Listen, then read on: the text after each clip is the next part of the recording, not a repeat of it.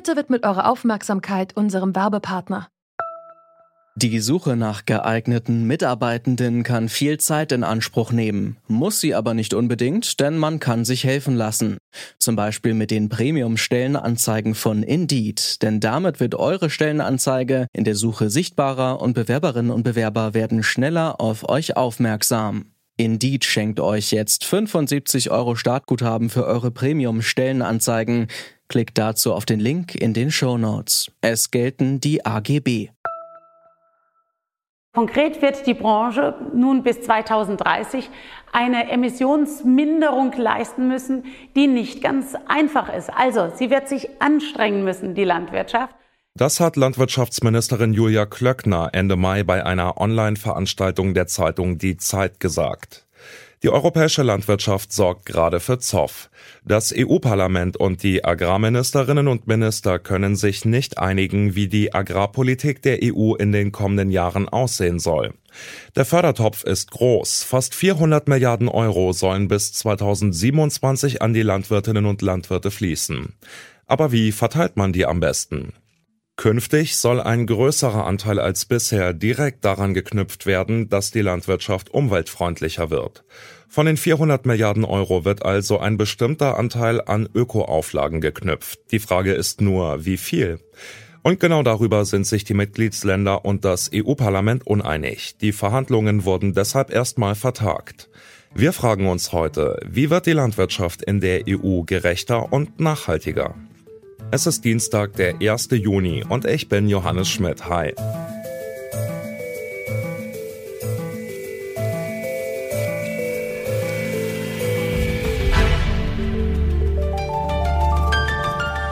Zurück zum Thema. Um die Erderwärmung zu bremsen, muss die europäische Landwirtschaft grüner werden. Nach Zahlen von Greenpeace ist sie für etwa 12 Prozent der deutschen CO2-Emissionen verantwortlich. Der Bauernverband will trotzdem nur 20 bis 25 Prozent der direkten Subventionen an Ökoauflagen knüpfen. Udo Hämmerling ist Generalsekretär des Deutschen Bauernverbands. Er und seine Mitstreiter sprechen sich dagegen aus, zu viele Fördergelder an mehr Umweltschutz zu koppeln. Ich habe Udo Hämmerling gefragt, warum. Was für uns im Moment noch unklar ist, ob die Landwirte mit diesen Maßnahmen wirklich Geld verdienen dürfen. Die Landwirte brauchen eine klare Ansage, dass auch, ich sag mal, eine Profitkomponente auch in diesen Umweltzahlungen mit eingebaut wird. Deswegen gehen wir auch nicht mit vollem Hurra jetzt in die neue Zeit, sondern müssen erstmal schauen, dass diese Agrarumweltmaßnahmen überhaupt attraktiv sind für die Bauern. Wenn die EU weiterhin sagt, nein, es ist nur ein reiner Kostenausgleich, dann macht sozusagen Umweltschutz auch wirtschaftlich keinen Spaß. Naja gut, aber wirtschaftlicher Spaß jetzt mal hin oder her. Ich meine, der Bauernverband klagt oft darüber, dass die Landwirte in unserer Gesellschaft ein schlechtes Image genießen. Und jetzt lassen Sie an so einer Stelle den Eindruck zu, dass sich die Bauern gar nicht so sehr ums Klima scheren, sondern dass es immer nur dann Anreiz gibt, sich zu bewegen, wenn es einen zusätzlichen Profit gibt. Sind Sie da nicht selber mit schuld, dass die Bauern dieses schlechte Image in unserer Gesellschaft haben? Ich glaube nicht, dass es hier um Imagefragen alleine geht, sondern es geht um eine wirtschaftliche Realität, dass Landwirte heute wirklich nicht zu den Gutverdienern in dieser Gesellschaft gehören. Und sie haben wirtschaftlich nicht viel zuzusetzen. Die Löhne sind relativ gering. Die äh, Gewinnsituation ist auch nicht so dolle nach drei Dürrejahren. Also wenn wir wirklich eine nachhaltige Landwirtschaft am Standort Deutschland sichern wollen, dann wird das allein über die Agrarpreise, über die niedrigen nicht gehen. Jetzt kommt ja noch ein, eine weitere Ebene dazu, wenn man so will, oder eine Maßgabe, eine übergeordnete, und zwar, dass die EU jüngst ihre Klimaziele verschärft hat. Der CO2-Ausstoß soll jetzt bis 2030 um mehr als die Hälfte gesenkt werden, verglichen mit 1990. Wie wollen die Landwirte denn dazu beitragen, diese sehr ambitionierten Ziele zu erreichen? Landwirtschaft hat ja ein paar Besonderheiten im Klimaschutz. Es ist ja nicht die CO2-Emissionen direkt, anders als im Energiesektor, sondern es ist die Speicherung des Kohlenstoffs im Boden. Es ist die Methanemission aus der Kuh, es ist das Lachgas aus der Düngung. Also da können wir noch eine Menge leisten und äh, da geht auch noch was. Dann wundert es mich allerdings, dass Sie diesen Punkt nicht selber stärker machen in den Diskussionen. Ist das wirklich jetzt der richtige Zeitpunkt nach der Verschärfung der Klimaziele, um hier auf die Bremse zu treten und zurückhaltend zu sein? Beim Klimaschutz treten die Bauern wirklich nicht auf der Bremse. Wir haben 2018 äh, ein eigenes Klimaschutzkonzept äh, vorgelegt mit äh, konkreten Maßnahmen und wir gehen auch mit weiteren Klimaschutzmaßnahmen mit. Das muss allerdings sozusagen realistisch sein. Solange der Verbraucher zum Beispiel Fleisch isst und eiweißreiche Produkte haben will, müssen wir die auch erzeugen können.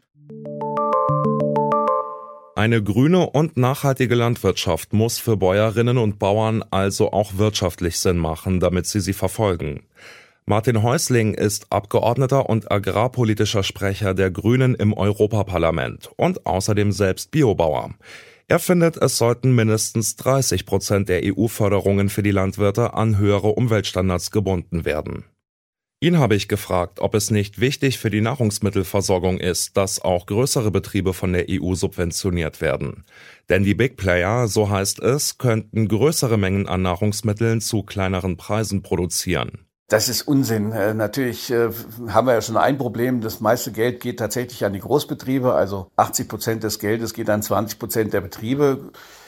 Und dazu kommt, äh, dass ja viel Geld gar nicht bei den Bauern landet, sondern äh, viel Geld geht ja an die, die das Land besitzen. Ob das Stiftungen sind oder Unternehmer, die sich Land kaufen oder die bekommen ja das Geld. Was davon an die weitergeleitet wird, die darauf arbeiten, das ist ja eine offene Frage. Deshalb machen diese Flächenzahlungen keinen Sinn mehr. Sie sind aus der Zeit gefallen. Das hat man mal betrachtet als Übergangslösung, als Kompensation für niedrige Weltmarktpreise. Aber im Moment haben sie sich entwickelt zu einer Dauersubventionierung.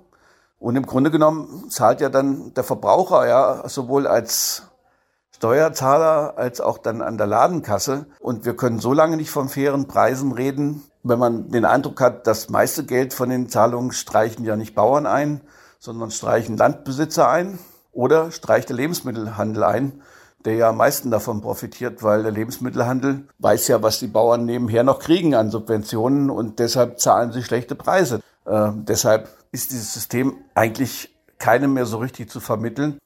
Na dann vielleicht mal zu einem anderen Gegenargument, nämlich dem, dass die Landwirtinnen und Landwirte jetzt schon genug unter Druck stehen. Also die beklagen sich, dass mit weiteren Vorgaben, Regularien zu erfüllenden Standards die Situation noch verdrießlicher wird. Zum Beispiel nach zwei, drei Dürresommern, wo die Ernte zum großen Teil ausgefallen ist.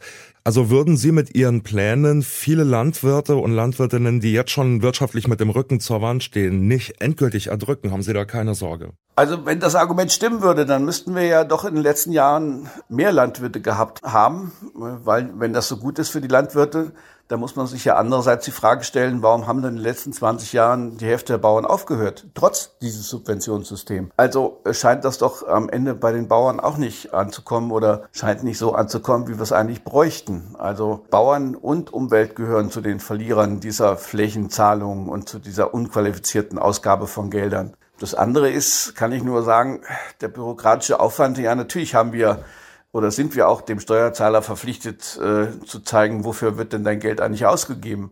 Äh, Wenn es ein Drittel des europäischen Haushaltes ist, stellen sich natürlich immer mehr Fragen. Es soll ja auch durchaus Landwirte geben, die recht gut verdienen, das eigentlich gar nicht bräuchten. Also es geht ja auch nicht nach einer sozialen Einkommensverteilung, sondern es bekommt jeder, ob der, weiß ich, Zahnarzt ist und hat äh, zehn Hektar Pferdeweite oder es ist ein Kleinbauer in den Alpen, der an den Steilhängen rumkraxelt, jeder bekommt das Geld. Der eine hat es gar nicht nötig, der andere, für den anderen reicht es nicht. Also wenn es eine soziale Komponente hätte, dann müssten wir auch gucken, wer profitiert eigentlich davon und hat das eigentlich nötig. Wollen wir aber gar nicht, sondern wir wollen die Leistung bezahlen, die ein, ein Bauer für die Umwelt und für die Gesellschaft leistet und das soll auch honoriert werden. Und äh, davon sind wir noch weit entfernt. Sowohl das EU-Parlament als auch die Bauern und Bäuerinnen sind an grüner Landwirtschaft interessiert. Wie genau die Landwirtschaft aber nachhaltiger werden soll, da gehen die Vorstellungen auseinander. Im Juni wollen das EU-Parlament und die Agrarminister und Ministerinnen ihre Verhandlungen wieder aufnehmen.